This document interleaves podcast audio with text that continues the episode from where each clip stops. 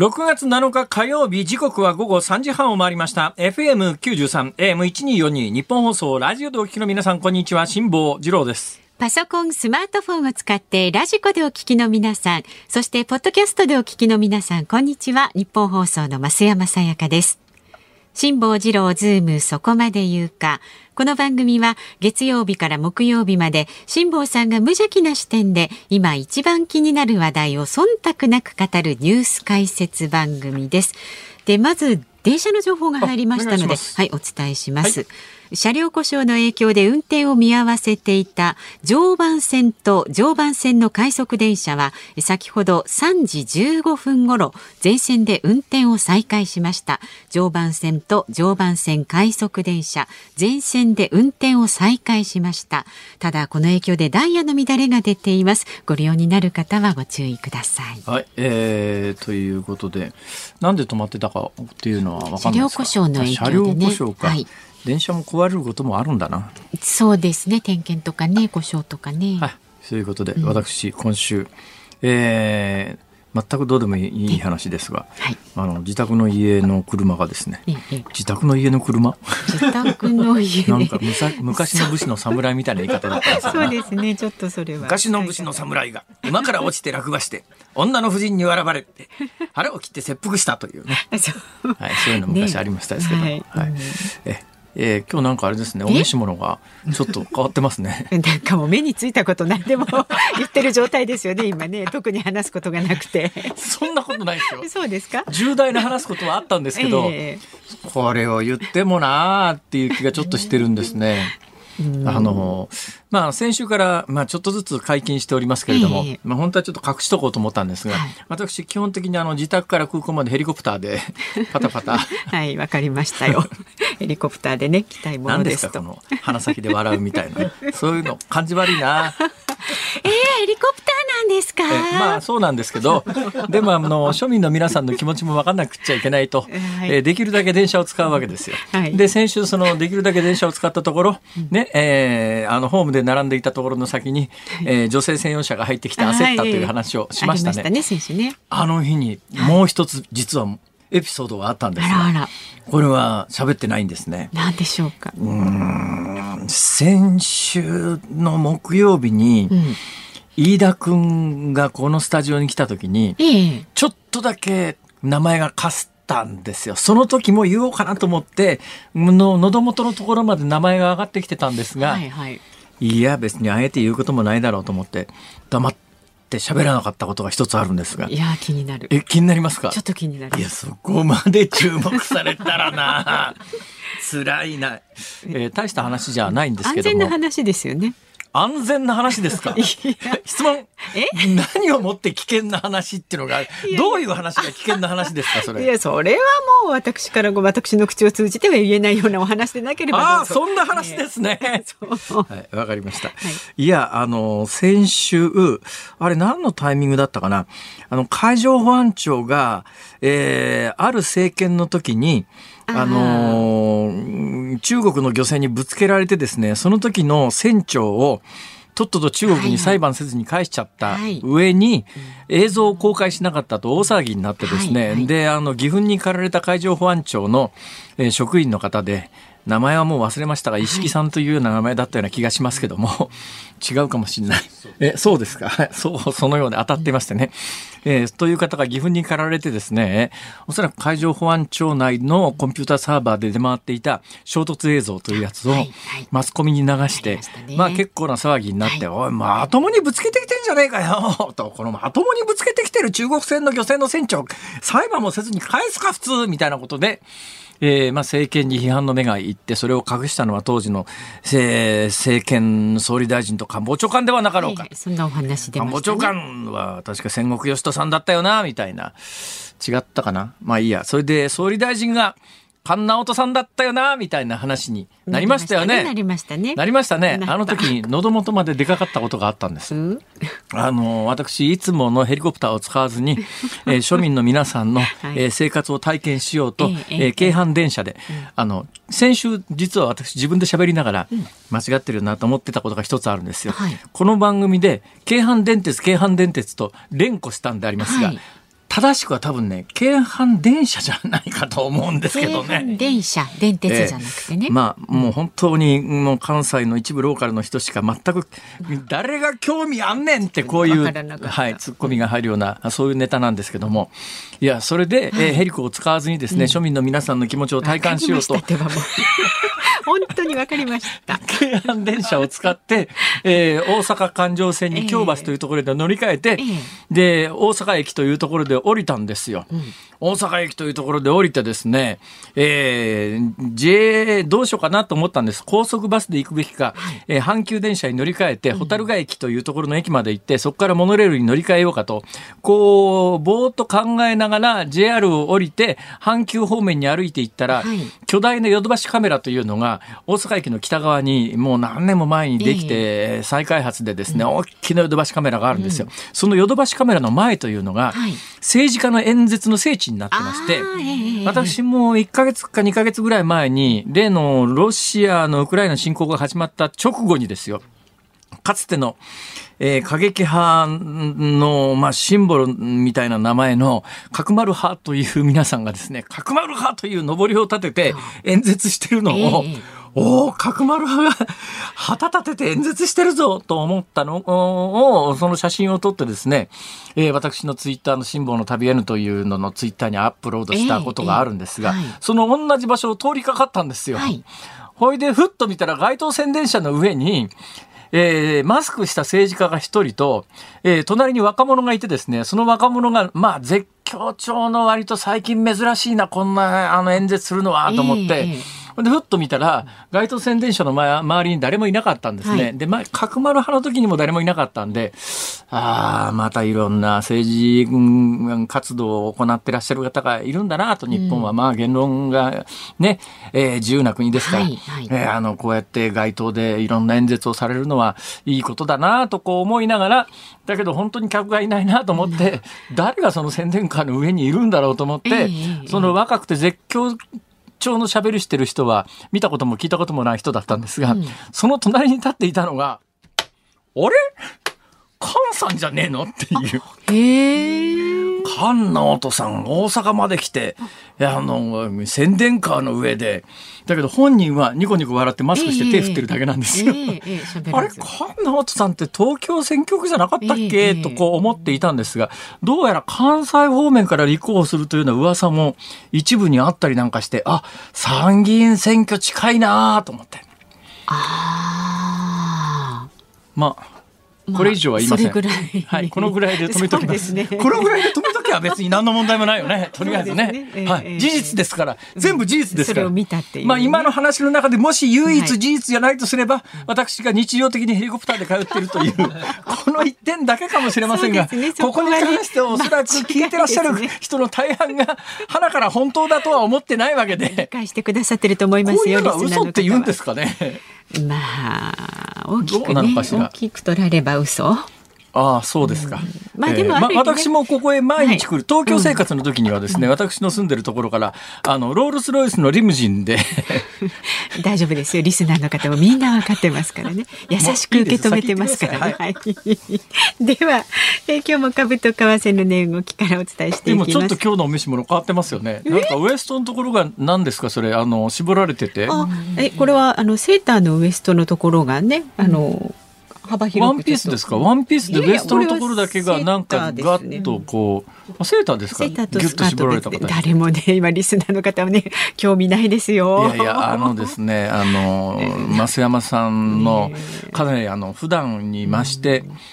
あやめた。いやもうこういうのはなんていうかな何を言ったって今時、ね、だってこの間大阪である政治家がですよ、はいはい。うん、なんかあの言葉に詰まったらしいんですよ、うん。うん、言葉に詰まって反射的にですね、はい、その選挙区から出てる立候補者の女性について、うん、えー、あのあまりに可愛いから言い間違っちゃいましたみたいなことを言ったらですねあの、可愛いとは何事だって言って、ネットでぶったたかれて、今、可愛いは言っちゃいけないんですね。言っちゃいけないっていうか、そうですね。そうですね。ね可愛い方とかね。僕なんか可愛いって言ってもらうとすごく嬉しいですけどね。そうなんですか？可愛いい。いや、いや、参ったな、これ。入った入った放送時間の無駄遣いなんで株と為替の値動きをお伝えします。そんなことそんなにそんな言い方しなく今日の東京株式市場日経平均株価続伸しました。昨日と比べて28円6銭高い2万7943円95銭で取引を終えました。円安の進行ですとか中国経済の回復期待から輸出銘柄を中心に買いが優勢となりました。取引期間中におよそ2ヶ月ぶりに節目となる2万8000円を上回る場面もありましたが利益確定売りなので上値は抑えられました。また為替相場は現在1ドル132円95銭付近であらまあ急に円安になってますね。そうなんです。昨日のこの時間と比べまして2円30銭ほど円安進んでいるんですね。で今年の3月の上旬からわずか3ヶ月で15円以上円安進んでいます。2002年以来およそ20年ぶりの円安ドル高水準になっていると。実はね、あの先週皆さんどのぐらい注目されてたか分かりませんけれども、はい、先週ね一旦ちょっとだけ円高に戻ったんです。125円6円ぐらいまで円高に戻ったんで、うん、このタイミングしかないかないだろうと思って私ですね今年の夏に海外旅行が控えておりますのでダッシュで、えー、あの比較的レートのいいところを見つけたんです、はいはい、まあ、レートってのはそんなに変わらないんですが、まあ、手数料が実は外貨両替するときに結構店舗によって違ったりなんかするんで、いろいろこう調べたら東京都内でやったら手数料の安いところを見つけたんで、えー、その先週125円6円になった瞬間にこのタイミングを逃すと。あれ次チャンスがなくなると思ってですね、はい、実は先週私そのための日本円を札束にして カバンにガッと積んで詰めて、うんうんここにやってきてたんです。あ、そう言いませんでしたけど。それで今日帰りに、はい、帰りにその店寄ってこうと思ってですね、えー、えー、にそのその日が125円ぐらいで、これやっぱり短期間でこの辺りがもしかすると一瞬円高に戻ったタイミングで、これ来週また円安来るだろうと思って、もう素晴らしい読みですよ。それで、 exchange exchange。終わっていこうと思ったら、はいはい、局出たところで、ちょっととっ捕まる事件があってですね。いや、警察じゃありませんよ。知人にとっ捕まったんですよ。それで拉致されるという事件があって、それ両替に行けなかったんですよ。ほいで先週、その私、今日がピークだろうと思ったタイミングで、両替できずに、今週どっかのタイミングでと思っていたらこれだわ。結果はじゃあ両替できてないということなんですね。はい、そういうことです。え、はい、えー、今からあのスタジオの皆さんにはお見せしますけれども、これはオンエアでは言わないでくださいね。はい、今カバンの中からごそごそと辛坊さんが何かを、えそれそのクリアファイルじゃなくて、あ、伝わちょっと。お気をつけください。もう。ほら言えないだろう。言っちゃった。ま、松島奈々子さんのファイルに入れてね。もうスタッフ総立ちですよ、ちょっと。えー、先へ進んでください。いろいろ細かいことを考えて生きているということがわかるでしょうかやっそうですね。敏感にねこのね、はい、予想はしてたんですけどね。予想はついてたんですけどタイミングを逃してしまいました。まあ残念でした。はい、さあズームそこまで言うか。この後は昨日の夕方から今日この時間までのニュースを振り返るズームフラッシュ。で4時台は持続化給付金詐欺 SNS の悪用で拡散というニュースにつきまして IT ジャーナリストの三上洋さんに伺います。で5時台に取り上げるのは経済産業省のスポーツ賭博解禁案で波紋というニュースについてズームします。さあ今日も番組ではラジオの前のあなたからのご意見をお待ちしております。メールは zoom zoom アットマーク 1242.com。番組を聞いての感想はツイッターでもつぶやいてください。ハッシュタグ漢字で辛坊治郎、カタカナでズーム、ハッシュタグ辛坊治郎ズームでつぶやいてください。今日もお届けいたします。ズームミュージックリクエストのお題は、はい、今日のお題は街を歩いていて菅直人さんに遭遇した時に聞きたい曲。難しくないですか？街を歩いていて菅直人さんに遭遇した時に聞きたい曲、はいはい、えー、なぜその曲を選んだのか理由もそうやって ズームアットマーク一二四二ドットコムまでねあのちょっと知恵を絞って送ってください。お待ちしております。この後はズームフラッシュです。ニッポン放送ズームそこまで言うか。ここからは昨日夕方から今日この時間までのニュースを振り返るズームフラッシュですウクライナ東部ルガンスク州のセルヒー・ハイダイ知事は昨日セベロドネツクでウクライナ軍が再び劣勢に立たされていることを明らかにしました。ウクライナ軍はこの地域の一部をロシア軍から奪還していましたが一進一退の攻防が続いています。国連のパッテン事務総長特別代表は昨日安全保障理事会での報告でロシアによるウクライナ侵攻で3日までに124件の性暴力被害の訴えがあったと明らかにしました。国際原子力機関の理事長でグロッシ事務局長は北朝鮮北東部の核実験場で行動の一つが開けられた兆候があり核実験に向けた準備の可能性があると指摘しました。イギリスの与党保守党は日本時間の今日未明ジョンソン首相に対する党首としての信任投票を行いました。信任が過半数の211票不信任が148票でジョンソン氏の続投が決定しましたがおよそ4割が不支持の意向を示す厳しい結果となり信頼回復と党の再結束が課題となります。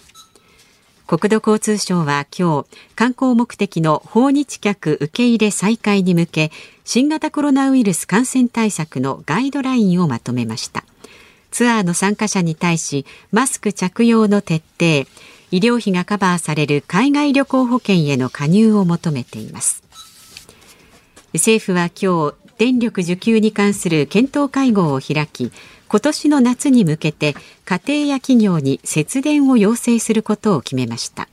政府による節電要請は2015年以来7年ぶりとなります。NTT ドコモは昨日 iPhone などの人気機種で横行する携帯電話の転売に関して対策を強化したと明らかにしました。購入する来店客に対し割引を受ける条件として端末の箱に名前の記入を要請します。ソニーで10年間にわたって社長や会長兼 CEO を務めた出井信之さんが2日肝不全のため死去しました。84歳でした。サッカー日本代表は昨夜東京国立競技場での国際親善試合でブラジル代表に0対1で敗れました。ネイマールの PK で失点しましたがワールドカップ最多5回の優勝を誇る強豪国を相手に善戦しました。なお新しくなった国立競技場で最多となる6万3638人の観衆が詰めかけました。ィリピン政府が日本の業界団体に対しバナナの価格引き上げに理解を求める異例の申し入れを行うと読売新聞が報じました。バナナは店頭価格が過去20年以上ほとんど変わっておらず卵と並ぶ物価の優等生とされています。ちょっとここへ来て、えー、連日の報道の中で物価関連の話題すごく増えてきた感じがしますが、はい、はい、バナナといえば物価の優等生ってこれあの卵に関して言うと、うん、えー、もう何十年も変わってなかったんでだけどね今もう過去30年ぐらいはほとんど物の物価上がってないわけで物価の優等生なんていう言葉自体がほぼ死後に近いよね。その前、急激に日本全体の物価が上がってきた時に、上がってた時に、卵って物価変わんないよねっていう、そういうところから物価の優等生だったんだけど、まあ、いわゆるデフレデフレって言われ始めてから日本のいろんな分ののの物価が基本上がらない、物価は上がらないっていうのが若い人の中では当たり前の感覚になってる時代に物価の優等生ってなんじゃそりゃっていう話なんですけど、えその、だってバナナって知ってまあ、増山さんが子供の頃はもうすでに、まあ、比較的果物かごの中には入らない果物になりかけてたかもしれないですね。その前、どういうことかというと、うん、果物かごって高級な果物しかベース入らないんですよ。まあ値段の安い誰でも普通に買えるようなものは、うん、果物かごって病気した時しか食べられないような果物っていうのが はい、網目のメロンとか。そうですね。ね網目のメロンとか網目のメロンとか網目のメロンとか私の好みで言うとスイカなんですが 昔はスイカ安かったから果物かごにスイカなんか大体重いからね あんまり入らないですよね。でバナナも昔々の果物かごには入っていたんですが、私が子供ぐらいが分岐点ですね。うん、おそらくね、1970年の万博の前とか後とか、それよりちょっと前ぐらいかな、分岐点は。うん、あの、私の7つ違いの兄貴が子供の頃って、うん、バナナというのはとんでもなく高級果物。っていうね、ちょっとある年代の方はそういうふうに言いますよね。あの、バナナがね、あの、誰でも食べられる庶民の果物になったのは保存方法なんですよ。あの、黄色い風、熟した状況の中で輸入してくると、あっという間に流通過程で黒くなって、はい、商品にならなくなっちゃうんで、ね、ものすごいデリケートなもんだったんで、うん、まあ高かったんですが、あの、日本に青いまんま輸入してきて、室に色、室っていう、まあ、まあ部屋ですね。うん、室に入れて、えー、熟成させて、黄色くして出荷するっていう技術が確立されて、はい、一気に値段が下がっていって、それ以降本当に、まあ、あの1960年代ぐらいにバナナの叩き売りってやつが登場するんです。はい、持ってけ泥棒みたいな。バナナの叩き売りは一時期テレビの演芸番組でも、うん、えー、宴会芸でも一世を風靡しましたが最近見ませんよね。確かにそうですね。バナナの叩き売りが出てきたのはそれまですごく高かったバナナというイメージがあって、それを安く叩き売るからあの社会的に注目されたんでなるほど。今のバナナの値段だったら人件費の方が高いだろうっていう。そうですねという状況になって保存方法が流通方法が変わってから劇的に安くなってそれ以来バナナの値段って全然変わってなかったんだけど、うん、フィリピンがえー、ついに日本の業界団体に申し入れ、ただまあ、値段というのは最終的な需要と供給のバランスで決まりますから、はい、えー、業界団体にフィリピン政府が申し入れしたからといって値段が上がるとは限らないんだけど、昨今他の物価が急激に上がり始めてますから、このタイミングでもしバナナの値段までが上がるようだと、日本の物価上昇ってちょっと歯止めが効かなくなる可能性が出てきてて怖いよねと。そういう兆しはい、そういう兆しですね。だ今後バナナの値段というのは店頭価格、ちょっとそういう意味では一つの指標になりますから、注目していただきたいと思いますが、えー、値段というとですね、その2つ前のニュースですけれども、はい、NTT ドコモは iPhone うんなどの人気機種を販売するときに箱に名前書くって。箱に名前書くって小学生のなんかお道具箱みたいなノリですよね。ところが箱に名前が書いてあると転売しづらいし転売するとき、そうですまあ、ある意味傷扱いになって値段が安くなるんですよ。そうだけどなんかすごいそれで箱に値段書くのが嫌だっていう人はどうするかというと、ね、販売店の反抗するらしいですよ。だったらまああんまり効果ねえだろうと思うんですがなんで今その人気機種の転売が相次いでるかというと、はいまあそもそも半導体不足等で品薄っていうのがあるんですが、あの今日冒頭で、えー、私のカバンの中からあの物を取り出したのの背景にあった最近ちょっと円安すごいよねっていうのが影響してまして、日本における iPhone の販売価格というやつが、はい、えー、中国における iPhone の販売価格よりもはるかに安いんです。円換算にしたときに。で、今 iPhone でどんなことが起きてるかというと、iPhone の Apple Store の正規店に行って買うよ、買う値段よりも、中古の iPhone 売りに出す値段の方が高いんですって。え？一つには iPhone の正規店に行ったってすぐその場で買えるだけの在庫がないのですぐ買えないってことがもち,、もちろん一つ品薄だということが背景にあるんですが、中古の iPhone を買取業者が中古の、中古の iPhone をアップルの正規業者が販売する値段以上で買い取っても、中国に持って帰って売り飛ばすと、さらに利益が出るんです。今の円安だと。だから、今もそれが、あの、業界としてはですね、ちょっとこれ、まずいんじゃないのっていうんで、なんとか阻止したいということで、えー、ただ、阻止の仕方で言うと、まあ、箱に名前書くって あんまり本気じゃないよねっていうのがよくわかるよね。としては名前ぐらい書くだけど円安の影響でいろんなところで、はい、影響が出始めてるのの一つの表れです。ズームフラッシュでした。6月7日火曜日時刻は午後4時を回りました東京有楽町ニッポン放送第3スタジオから辛坊治郎とニッポン放送の増山さやかでお送りしています辛坊治郎ズームそこまで言うかここで番組からのお知らせです来週月曜日からのこのズームは特集中国ロシアの脅威から政局新型コロナの出口まで新辛坊治郎ニュース徹底解説。ゴジラ、エヴァンゲリオン、ウルトラマンに続き、令和の日本に降臨した辛坊さんが今何を思うのか、切れ味鋭い各界の専門家とともにニュースの本質に迫ります。なんすかこの、この BGM は？これはですね、新ウルトラマンのテーマだそうです。そうなんですか。はい、もう新辛坊治郎としてね活躍してくださいね。新ウルトラマンの評判はなかなかいいようですね。そうですね。ええ、はい、ええ。私はまだ見に行っておりません。うんうん、先週末はあれ見に行っちゃいましたから。あっちのトム・クルーズの方行っちゃいましたから。トップガンマーベリック見ました。私も見た。途中であのクルーザーを、うん、あ乗りますね。乗る乗るシーンが、ね、シーンがありますね。これあのツイッターに書いたらネタバレだと怒られてですね。でも別にあれはね、まあ、ストーリーの本本体にあんまり関係ないんですが、うん、あの時に青いセイルをバーンって広げるのがあって、はい、アフターバーナーアフターバーナーってあのジェット戦闘機加速するときに、うん後ろから炎みたいなやつダーッと出すじゃないですか。あ,、れで一気に加速するんですけど、うん、まあ、ヨットにしてみたらあの追い風の時にあのジジェネカーっていうんですが、うん、あの青いでっかい帆をバーンと前に張ると一気に加速するんですよ。うわっとそうだからまあヨットにとってアフターバーナーアフターバーナーだねこれはって言って二人が会話するっていうここまで喋ると完全にネタバレだろう。私は喋ってません。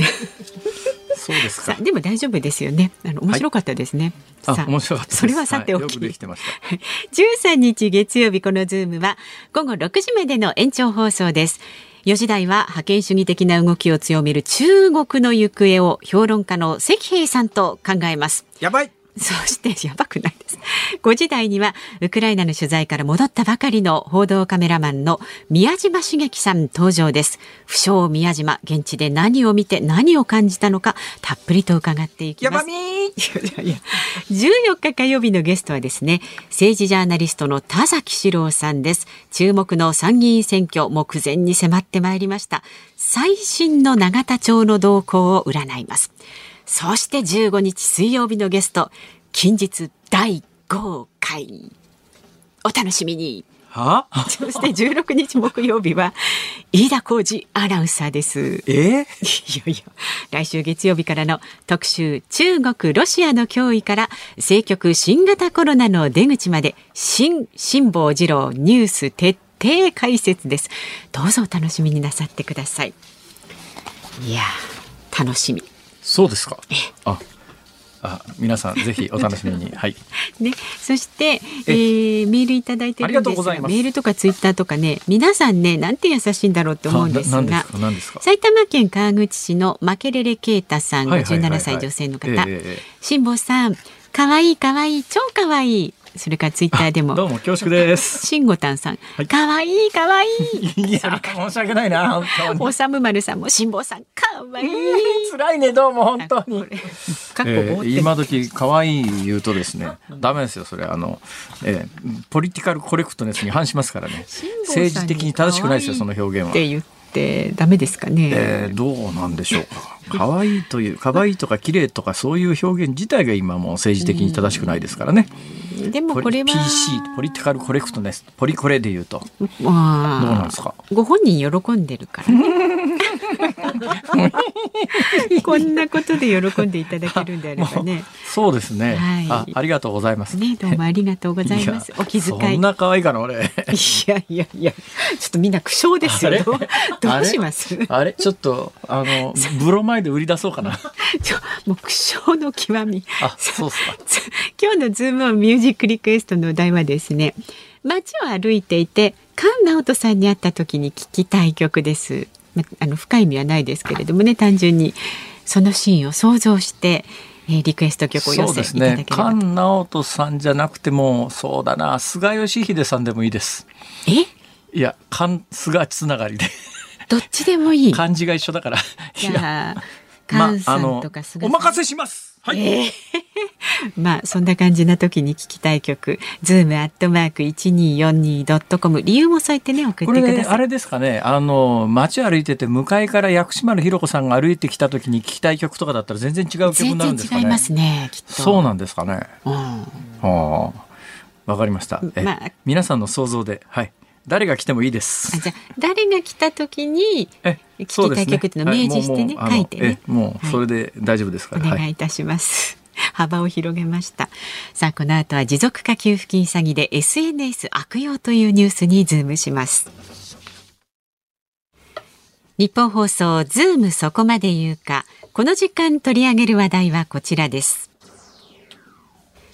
持続化給付金詐欺 SNS の悪用で拡散。新型コロナウイルスで売り上げが落ち込んだ中小企業や個人事業主らを救済する目的で設けられた持続化給付金に関する詐欺が相次いでいます。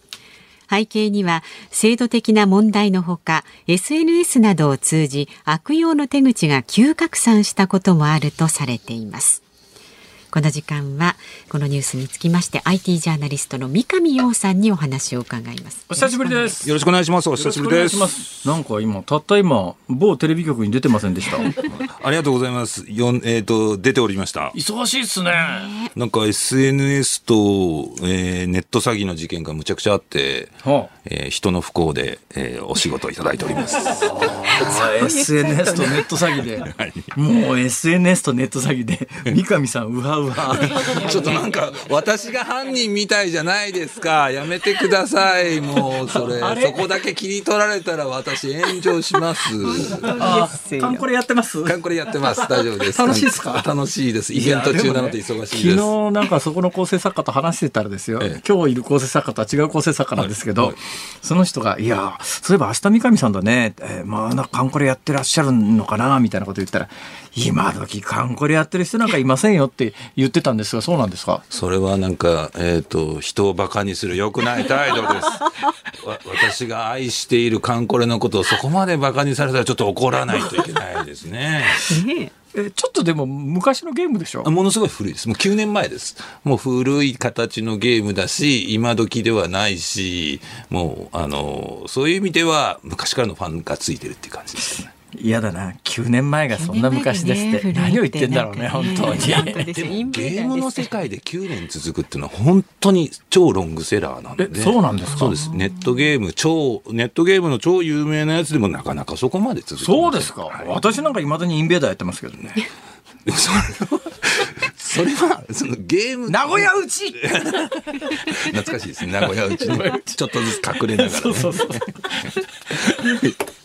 何を言ってんだか。いや、それで、えー、持続化給付金詐欺ですが、はい、こんなもん、こんな制度作った段階で詐欺されるに決まってんだろうって話ですよね。そうですよね。そもそもが。はい。まあ、この時はもう本当にほぼノーチェック、もう書類さえ揃えばいいという感じだったからしょうがないんだと思います。で、まあこ、この時は性善説で、まあ、そもそも後から摘発するよという態度だったと思うんですけど、もうすでに詐欺罪、これ、給付金の詐欺だけで3500件以上の摘発がすでに行われていて、ええ、もうそれで返金しました、返金しますっていう人がもう2万2000人出てるそうですから、まあ、相当な数、やっぱりそういう問題のある給付金を受けていたっていうことではありますね。それで驚いたのは、今回なんか国税局の職員が関わってたっていうのが驚いたんですが、ね、どういう仕組みなんですか？はい。これですね、給付金を100万円もらいます。はい、そのデジタルの手続きとかを、ええ、まあ、代行してあげるよっていうものですね。え、で、ターゲットが、えっ、ー、と、学生さん、フリーター、それから、えー、確定申告してない主婦の方、こういう方をターゲットにしてたんです。で、こういう人たちは前年に所得がないんですね。はいはいはい。で、そうすると、給付金のルールっていうのは、前年もしくは該当の月に比べて半分以下になってる月があったら100万円もらえる。そうですね。はい、なので、この、この人たちは何をか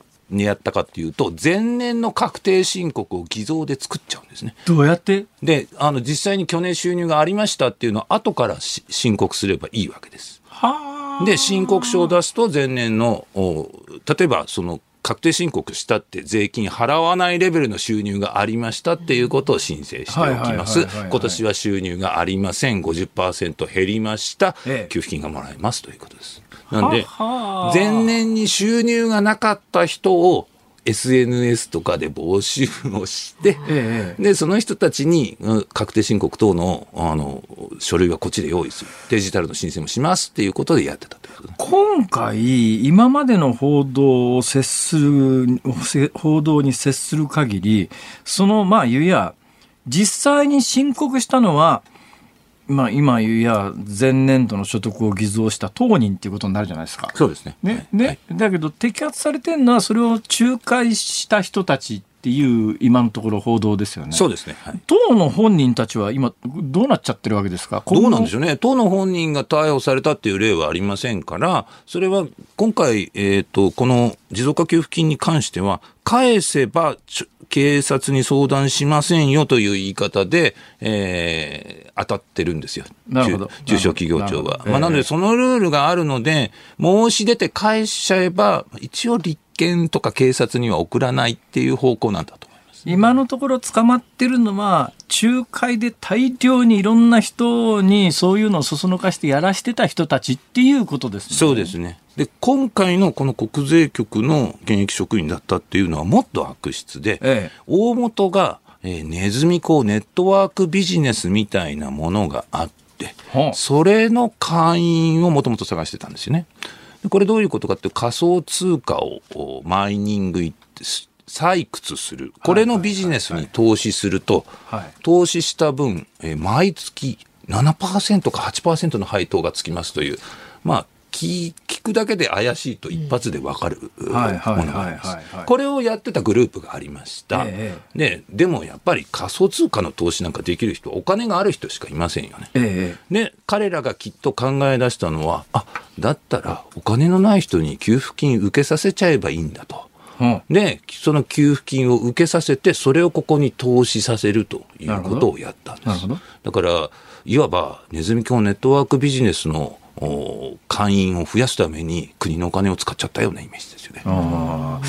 あのその国税局の人間が捕まったのとは別件で家族ぐるみでやってて、はい、お父ちゃんどっか海外逃げちゃったやつありますねあるじゃないですか。はいはいあれもなんか報道がトータル9億6千万。9億6千万。はいだけど、あの、どうなんですか？結局、名前を貸した人たち、今回摘発されなかった大勢の人たち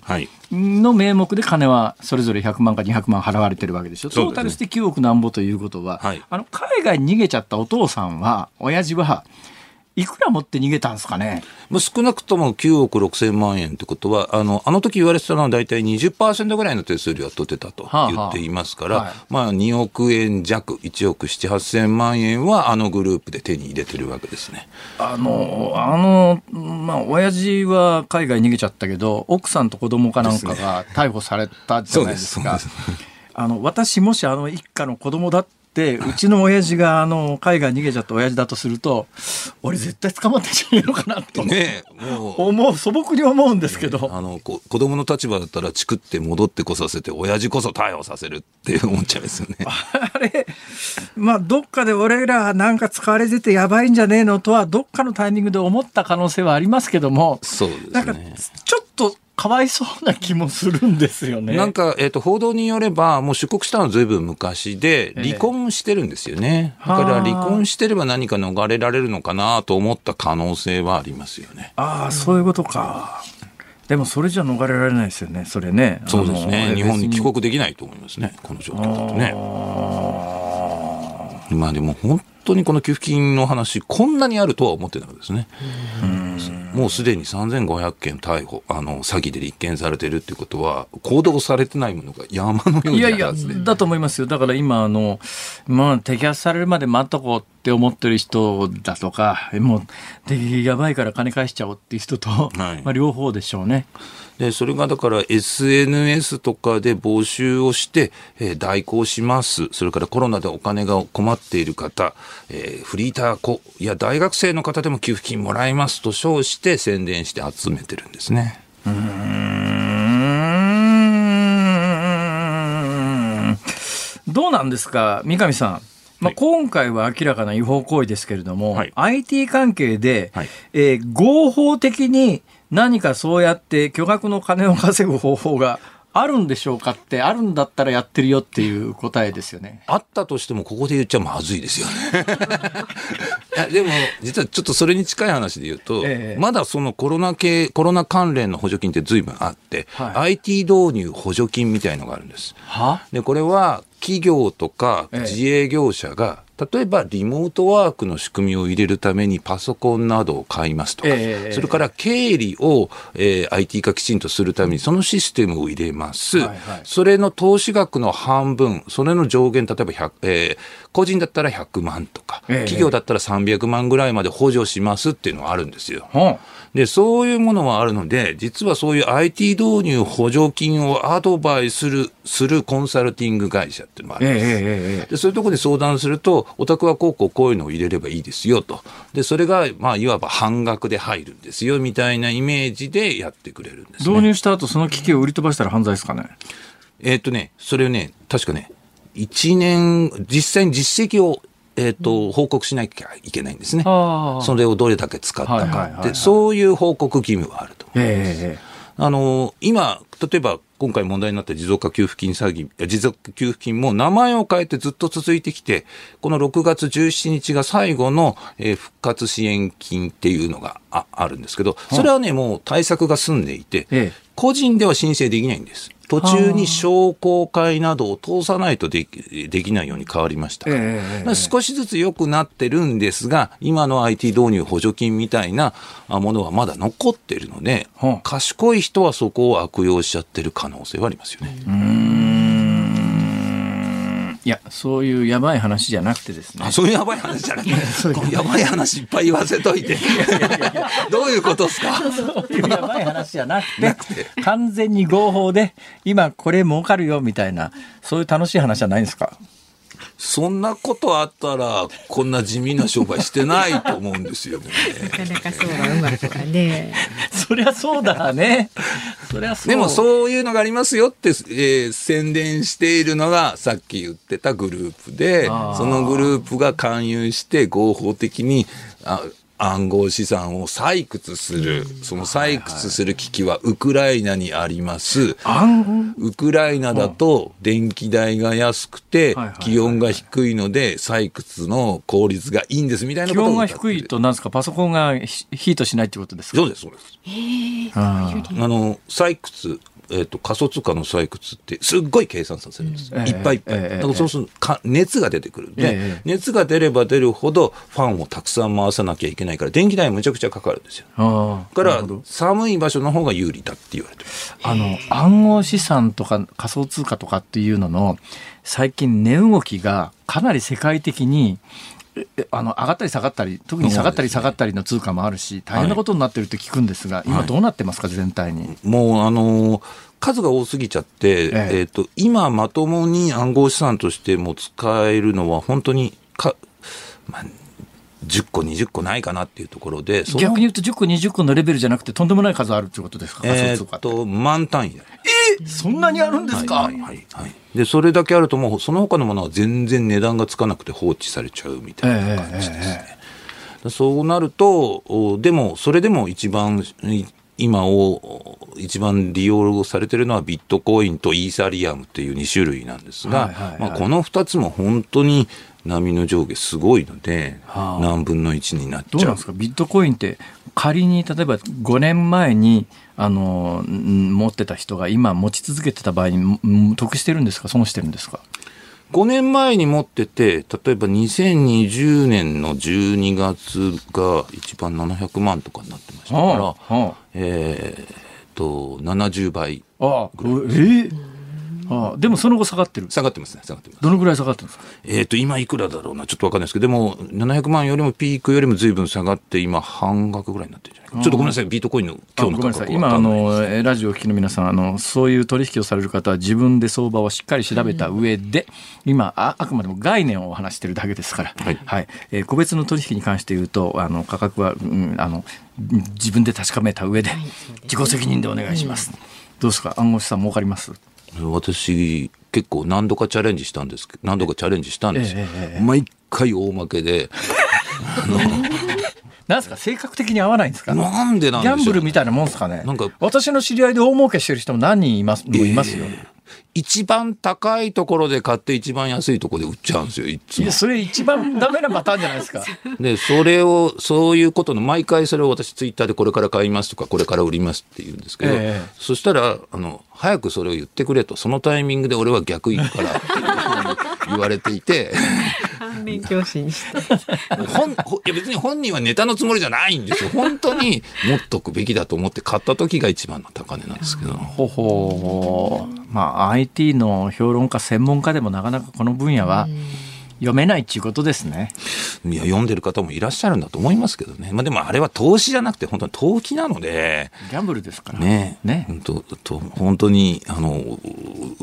戦えないです。ね、そうなんです。はい、だからね、なんだかんだ言いながらね、ちまちまテレビでコメント言ったりなんかして稼ぐのが一番ちまちまって。ものすごく私のことバカにしてますか？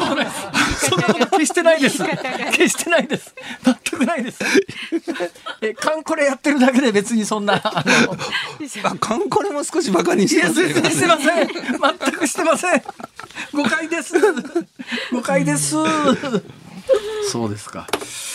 うんどうなっていくのかなんだけど今回のあの持続化給付金なんか本当難しいなと思うのは当時とにかく政府の対策が遅い遅い早く金出せってマスコミもワンワン言って、はい、そうですね、それから2年経ったら制度がずさんだったずさんだったって、ね、みんなでさ叩いてですね。どうすりゃいいんだよって感じですよねこれ。でもまあ、極端な話を言えば、まあ、えっ、ー、と、2万2000件戻ってきてるわけですし、えー、まあ、3500件立件できているので、その他の大部分は政党に、まあ、国民なり企業なりに渡って、コロナ対策になってるんですが、私はまあいいんじゃないのかなと思いますけどね、あの当時の判断、間違ってなかったと思いますよ、まあ、結果的にね、それで助かった人も大勢いらっしゃるんだろうなとは思います。けどね。はい、さて、まあ、IT の専門家とに話を聞くのは違うんですが、ちょっとまあ今日お金の話も出てますんで、えー、昨今の物価高みたいなやつはこれからどどんなふうになると予想してます？まあ、あの昨日アップルの発表会があって、はい、えっ、ー、と、MacBook Air と MacBook Pro、Mac のね、ノートパソコンだったんですけども、えー今までの、えー、ドルの価格よりも日本円の価格がむちゃくちゃ上がっていて、えっ、ー、と、去年だったら同じ、例えばドルでね、えっ、ー、と、1500ドルだった。はいはいはい。アメリカの価格、えー、それが日本で今までよりもですね、3万円から4万円高くなっちゃってるんですよ。だから iPhone とかあ MacBook とかってそういうアメリカ市場の製品は日本で買うのがむちゃくちゃ高くて、ちょっとびっくりしてます。あそうですか。でえもちろん円安になったっていうのもあるんですけども、ええ、どうも円安になった以上に価格を高くつけてるので、アップルはまだこれから円安がさらに続くと読んでるんじゃないかっていう読みまで出てきて、なるほど、ね、ちょっとね、価格が上がりすぎて、例えば今年の秋 iPhone 出ますけど、さらに日本円だと高くなるのかなと心配してます。あのあれですね、20万突破してくるでしょうね、と思います。20万突破だと思います。スマホ一つで20万って。だって一昔前携帯電話なんかタダだったじゃないですか。そうですそうです。本当そうですよ。なめてますよね本当に。本当高すぎます。はい。ということをえまあ三上さんに怒ったってしょうがない。ん でもううち子供が2人と妻がいて全員 iPhone なので、ええ、iPhone の新しいものが出るたびに買えって言われるんじゃないかってドキドキドキ。だって4人家族で4台買い替えたら西が80万ですか、まあ、スマホだけで。10万円のものだとしても40万ですから。もう本当にですねこれ。本当にドキドキしますもう。ちゃんとしたサラリーマンで正規雇用でしっかりボーナスの出る会社でも、スマホ買い替えるだけで家族分でボーナス全部1回分飛んじゃうって感じですよ、飛びます、飛びます、本当に。ダメだこれ。なんか間違ってるね、やっぱり。いろんな、いろんなことでなんか間違ってると思うよ、俺は。はい。ということで、えー、いろいろとね、お話伺いました。ありがとうございました。ありがとうございました。別にあの本当に心からお慕い申し上げてますんで、ぜひまたまたのお越しをお待ちしております。どうしてそういうところだけ声が小さくなるんですか？いい次回からカンコレがいかに面白い。IT ジャーナリストの三上洋さんでした。ありがとうありがとうございました。ありがとうございました。ニッポン放送辛坊治郎ズームそこまで言うかをポッドキャスト YouTube でお聞きのあなた。いつもどうもありがとうございます。ニッポン放送の増山さやかです。お聞きの内容は配信用に編集したものです。辛坊治郎ズームそこまで言うかはラジオ局ニッポン放送で月曜日から木曜日午後3時半から毎日生放送でお送りしています。番組はラジオの FM93 AM1242 に加えてラジコでもお聞きいただけます。ラジオラジコではポッドキャスト YouTube 版にはないコンテンツが盛りだくさん。アトムさん吉田由紀ちゃんの中継企画。さらに辛坊さんが「夕刊富士」の気になる記事を解説するコーナー。そして辛坊さんが聞きたい曲をお送りする「ズームオンミュージックリクエスト」などラジオラジコでしか聞けないあんなことやこんなことがいっぱいです。ポッドキャスト YouTube を聞いた後はぜひラジオラジコで辛坊治郎ズームそこまで言うかをお楽しみください。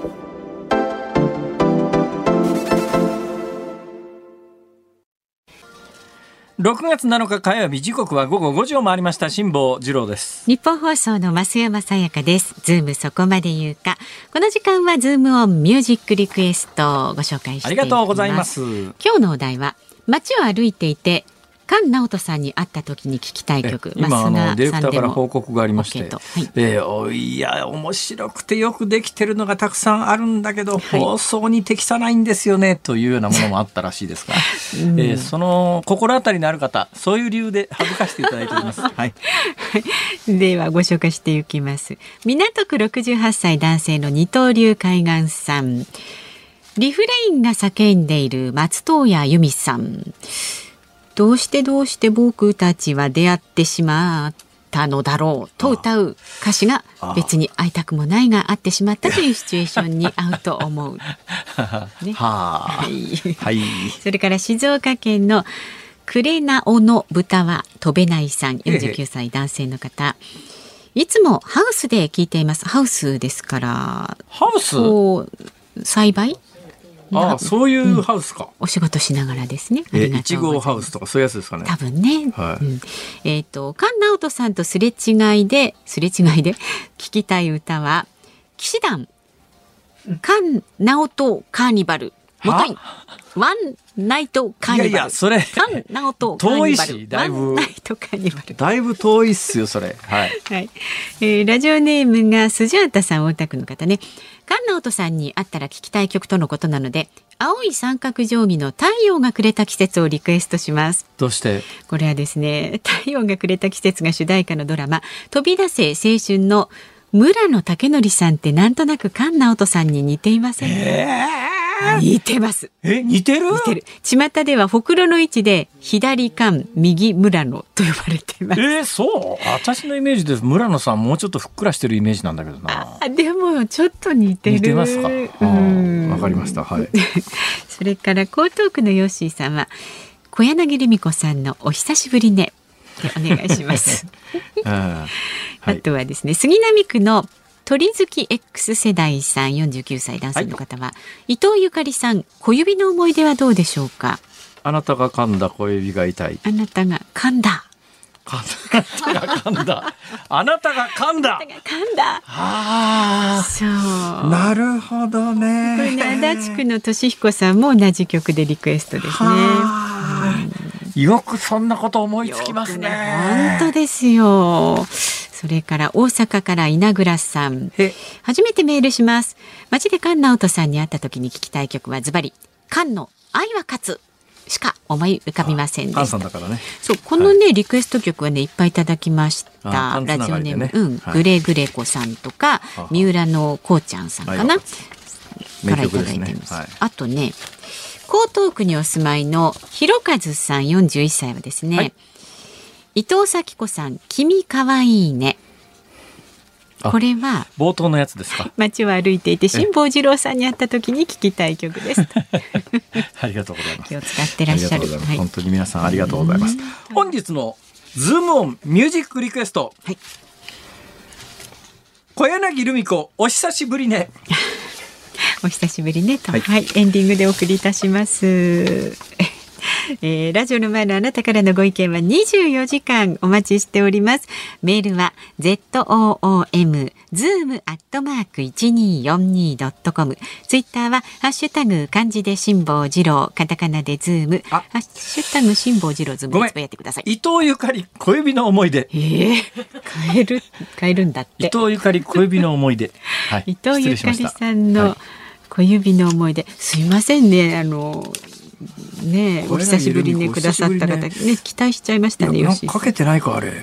もしかしたらかけた記憶があるでしょ私かけた記憶がね今ねふっと蘇ったんです、うんじゃ伊藤ゆかりさんの小指の思い出にします。ごめんなさい、吉井さん。はい、すみません。伊藤。そんな事情です。ゆかりさんの小指の思い出のね、はい。はい、お送りいたします。えー、まだまだあなたからのご意見お待ちしております。ニッポン放送辛坊治郎ズームそこまで言うか今日最後にズームするのはこちらです。経済産業省のスポーツ賭博解禁案で波紋。経済産業省がスポーツの試合結果やプレー内容を賭けの対象とするスポーツベッティングの解禁に向けて取りまとめた素案が判明しました。スポーツ賭博を通じて放映権料や広告収入の拡大につなげてスポーツ産業の活性化につなげる狙いがありますが八百長やギャンブル依存を招きかねないスポーツ賭博には反対論が強くスポーツ界や各界の猛反発もあるとみられています。というのをうなんだろうあの私が今確知してる知覚してるっていうか認識してるのは今日の読売新聞あたりがリークして伝えて、で、単に伝えただけじゃなくて、読売新聞としては、あのプロ野球の球団を持ってますから、えー、どうも反対という、反対という立場からのリークかなと、はいえー、いう感じが正直しております。はい、まあ、私なんかの感覚で言うとね、うんまあ、私あのかつて何回もこの番組で申し上げたようにギャンブルでは痛い目に何回もあってますから、うん、えー、その上も街中にどこ行ったってパチンコ屋さんがあるような、えー、世界の国はそうそうない状況の中でこれ以上その手のものを増やしてもなっていう感覚は持ってるんですが同時にですね、はい。あのカジノ解禁問題と並んでカジノ解禁問題と並んでなんか日本だけあの何でもかんでも禁止っていう、えー、のがあるわけですよ。日本以外は普通にどこでもあるよねっていうのが、まあ、役所の規制でみんな禁止になっててそれでその役所の規制を緩和するときに必ずあの利権絡みなんですね。日本のギャンブルって例えば競馬ってありますよね。競馬っていうのは農林水産省の管轄ですよ。えー、ボートレース。はい。ボートレース。なんとなくあの、競馬とボートレース、まあ、同じようなゲームみたいな印象をお持ちの方多いと思いますが、ボートレースの管轄は国、国交省なんですね。管轄が違う。はい。それで、もっと似てる競輪。おはい。オートレース。うん、これ経産省なんです。えー、なんで？宝くじ総務省、はい、要するに各省庁が、はいうん、まあ、天下りも含めた利権でお金吸い上げたいというところがあってあの本来は賭博は違法なんだけれども、えー、法律で一つずつ合法化していってそれぞれ違う監督官庁が自分のところの省庁の傘下にギャンブル持ちたいってギャンブルむっちゃ儲かるんで。いういやカジノの胴元になりたい感じですね。それで、えー、もうこれあのそうやってあった中で一番遅れて登場したのがスポーツくじのトトってやつができたんですが、はい、スポーツくじトトができたりいきさつで言うとどうやら文部科学省が傘下のギャンブルを持ちたかったんじゃないのっていう噂が当時あってですね、えー、見事にトトは監督官庁文部科学省なんですよ。でパチンコは当然警察庁ですね。だそれぞれの省庁に一つずつ、まあ、大きなものがあって、今回出てきてるのは、一瞬、その、今、議論になってますね。学校の先生のスポーツで顧問やるので、はい、日曜や部活で土日まで借り出されて、うん、放課後まで借り出されて、トータル何時間働かすんだと、これ学校の先生の労働強化ひどいんじゃないのって話で、はい、もうスポーツに関して言うと、欧米なんかはだいたいクラブスポーツって言って、その地域で、クラブ、まあ、プロのクラブの傘下にある、はい、まあ、町屋で子供たち養成するようなクラブで、まあ、地域社会でスポーツを教えてくれりゃ、学校がもう何でもかんでもやる時代はもうないんじゃないのっていうことになって、じゃあ地域に、えー、スポーツ、子供たちのスポーツ振興をお任せしようということになると、それなりに金もかかるし、指導者養成する必要もあると。そこのお金どうやってね、作るんだっていう議論になって、その延長線上で今回これが出てきて、あの、スポーツ賭博。はいまあ、サッカーだとかや野球野球だとかですね、いろんなプロスポサッカーはそうかもうすでにあるあとあるか。えー、まあ、野球、野球とか、まあ、他のスポーツにも全部広げていこうじゃないか。どこの国でもあるじゃんって話なわけですよ。ただその意図としては、えー、学校でもうクラブ活動をやめて、地域にそういうスポーツをお任せした時にお金がかかるからその財源どうするんだって話になってそれで、えー、それでちょっとまあこの辺りを解禁してえー、まあ、言い方悪いですけど、テラセンを省庁が取り上げることによって、財源作ろうじゃねえかっていう、どうやらそういう大きな流れらしくて、うん、えー、子供たちにスポーツさせる財源として、プロスポーツでをギャンブルのネタにするかみたいなそういう目線も当然批判の方向性としてあるわけで、そうするとあれ？私なんか一瞬聞いた時にえ？じゃあ何新しく作るのは文部科学省参加にするのって一瞬思ったんですが、どうやら経産省の参加にしたいっぽいですね。はい。はい。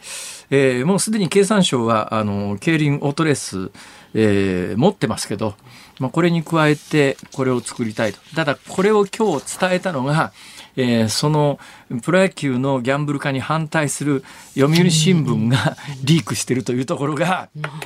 どうなんだろうな。要するにそういう案があるよということで、それを潰すためにわざわざリークしたっていう感覚がね、私なんかの感覚で言うとあるんですよ。えー、で、私は基本的に、あの、自分の体験から、えー、いや、あまりギャンブルに関しては大きな声で進める立場にないし、そういう気持ちにもならないんだけれども、えー、同時に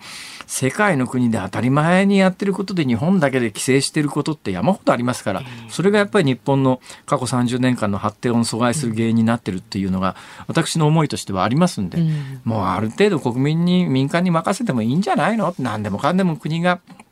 あの民間の手足縛るようなことで規制規制で固めてでなんか解禁するときに常に省庁の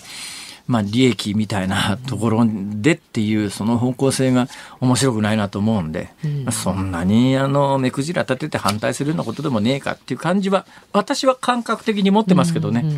これに関して言うと一般の人に世論調査を取るとまあ大体反対の人が多いわね。ギャンブルやらない人多いしね。えあのえそう。でギャンブルでひどい目に遭ってる人とか、はい、えー、家族がギャンブルに溺れてひどい目に遭ってる人とかって相当数いますから、だからこれ世論調査すると必ず反対なんで政治的にはね、えー、こういうのって反対した方が得なんで今の、えー、岸田政権では多分実現しないと思いますよ。岸田政権というのはとにかくあの自分の政権支持率が下がるようなことは一切やらないというスタンスですから今回まあこうやって一部新聞にリークしたのも多分潰すためにリークしたっていう感覚が私の感覚で言うとありますからね。岸田政権下でこれが実現することはおそらくないだろうと。予想も含めて言ってたらあっという間に法案取ってね 実現しちゃったりなんかして。まあその時は、ね、その時には皆さん、忘れてください。聞かなかったことにね、はい、していただきましょう。はい。以上です。ズームオンでした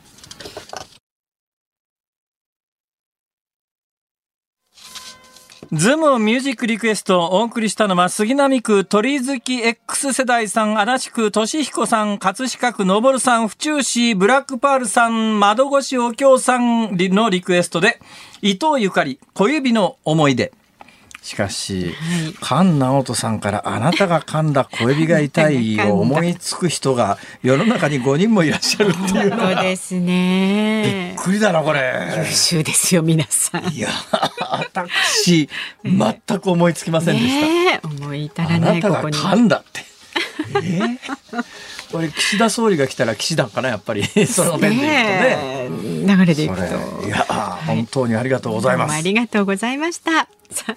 ニッポン放送この後はショーアップナイターです。西武対巨人戦お送りします。解説は野村弘樹さん実況は荒川裕二アナウンサーです。で明日の朝6時からの OK コージーアップコメンテーターは数量政策学者の高橋洋一さんです取り上げるニュースは外国人観光客受け入れ再開を前に観光庁がガイドラインを公表。また西太平洋海軍シンポジウムについてロシアへの招待を取り消しなどお送りいたします。で明日のこの番組ズームそこまで言うかは激しい攻防が続くウクライナ情勢につきまして筑波学院大学教授の中村逸郎さんとズームしていきます。中村さんですか？中村さん。ってあのロシアへの入国を拒否されてる人ですね。そうでリストに載ってる、ね、あリストに載ってる、はい、あの中村もう恐ろしい ね、そうですよ。これいらっしゃる前からこういうことを言うとですね、今日の三上さんみたいにですね、えー、来ていきなり怒られるということも発生しますので、でほどほどにしたいと思います。辛坊治郎ズームそこまで言うか、ここまでのお相手は辛坊治郎と増山さやかでした。明日も聞いてちょい